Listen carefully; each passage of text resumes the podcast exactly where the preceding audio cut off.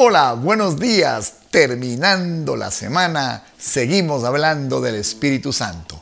El texto de hoy está en 2 de Corintios capítulo 13, verso 14. Dice: La gracia del Señor Jesucristo, el amor de Dios y la comunión del Espíritu Santo sean con todos vosotros. Amén. Con ustedes esta mañana, Él es alguien.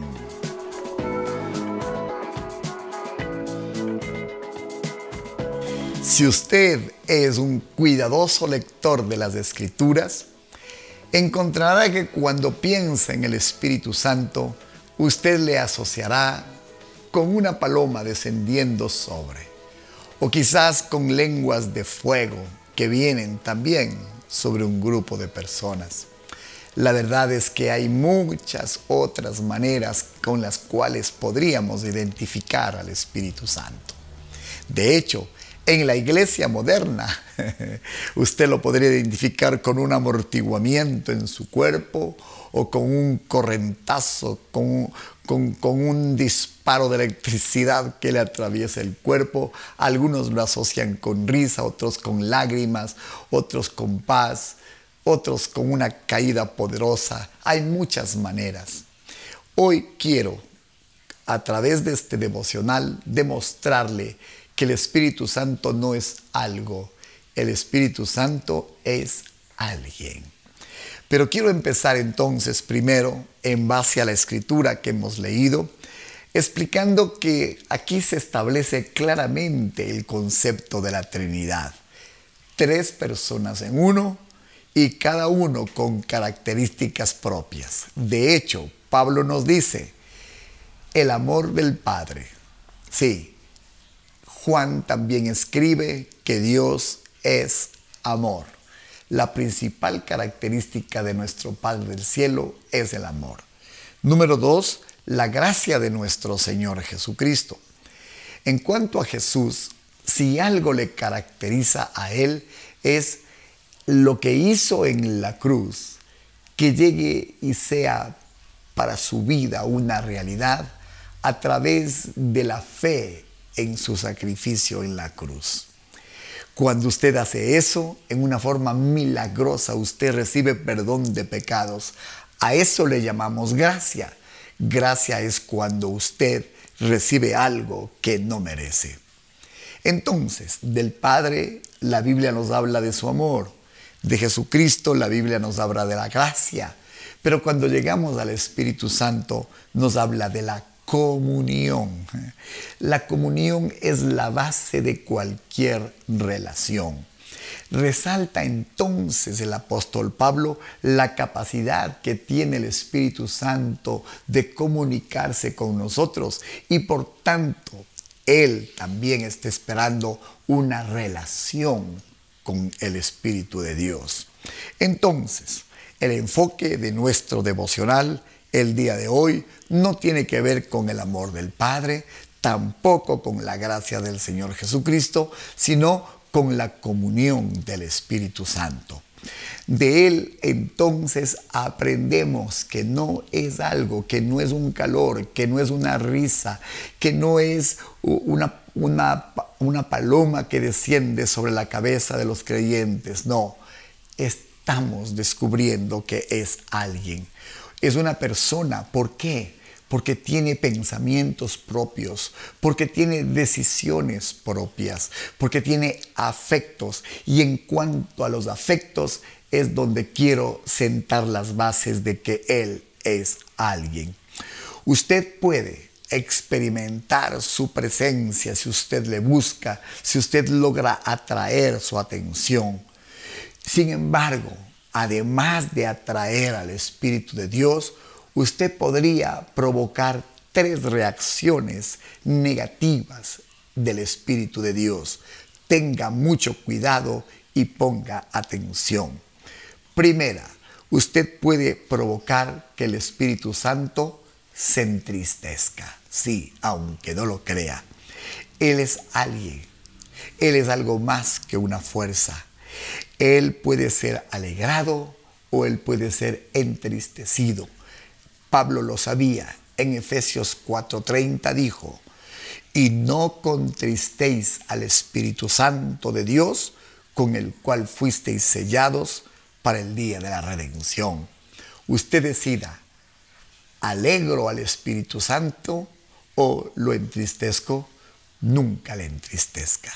Segundo, usted puede provocar que el Espíritu Santo sea resistido, no solo entristecido. El Espíritu de Dios va a guiarlo sin embargo, usted podría desobedecerle. Él podría estarle hablando y usted cerrando sus oídos y su corazón. Si estas acciones persisten y se suman unas y otras, se estará formando el cuadro de una resistencia al Espíritu Santo. De hecho, Hechos 7:51 dice, duros de cerviz, incircuncisos de corazón y de oídos, vosotros resistís siempre al Espíritu Santo como vuestros padres, así también vosotros. Que Dios nos libre de que se diga de nosotros que resistimos al Espíritu de Dios. Pero la verdad es que el Espíritu Santo, además de ser entristecido, puede ser resistido. Sus acciones podrían ser tan resistentes que podrían terminar hasta enojándole al Espíritu de Dios.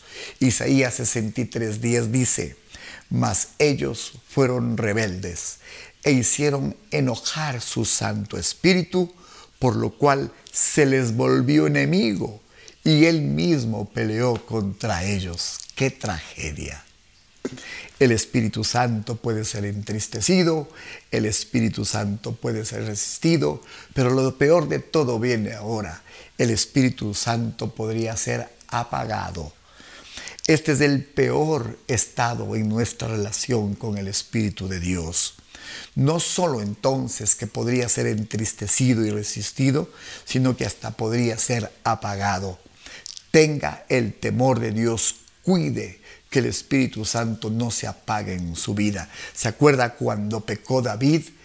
Él dijo, no quites de mí tu Santo Espíritu. Él clamó a Dios que lo librara de que el Espíritu saliera de su vida. El apóstol Pablo en Primera de Tesalonicenses 5:19 dice, no apaguéis al Espíritu. Así que esta semana que hemos aprendido cosas maravillosas del Espíritu Santo, está siendo sellada esta semana, digo, con tres advertencias con respecto a la relación y la comunión con el Espíritu de Dios. Tenga cuidado porque usted podría entristecerlo. Tenga cuidado porque usted podría resistirle y que Dios le libre de que usted apague el fuego del Espíritu Santo. Que el Señor le haya bendecido esta semana, que Él haya acumulado sabiduría y entendimiento conociendo a la tercera persona de la Trinidad, que como hemos probado, no es algo, es alguien. Si es alguien, podríamos hablarle. ¿Por qué no oramos?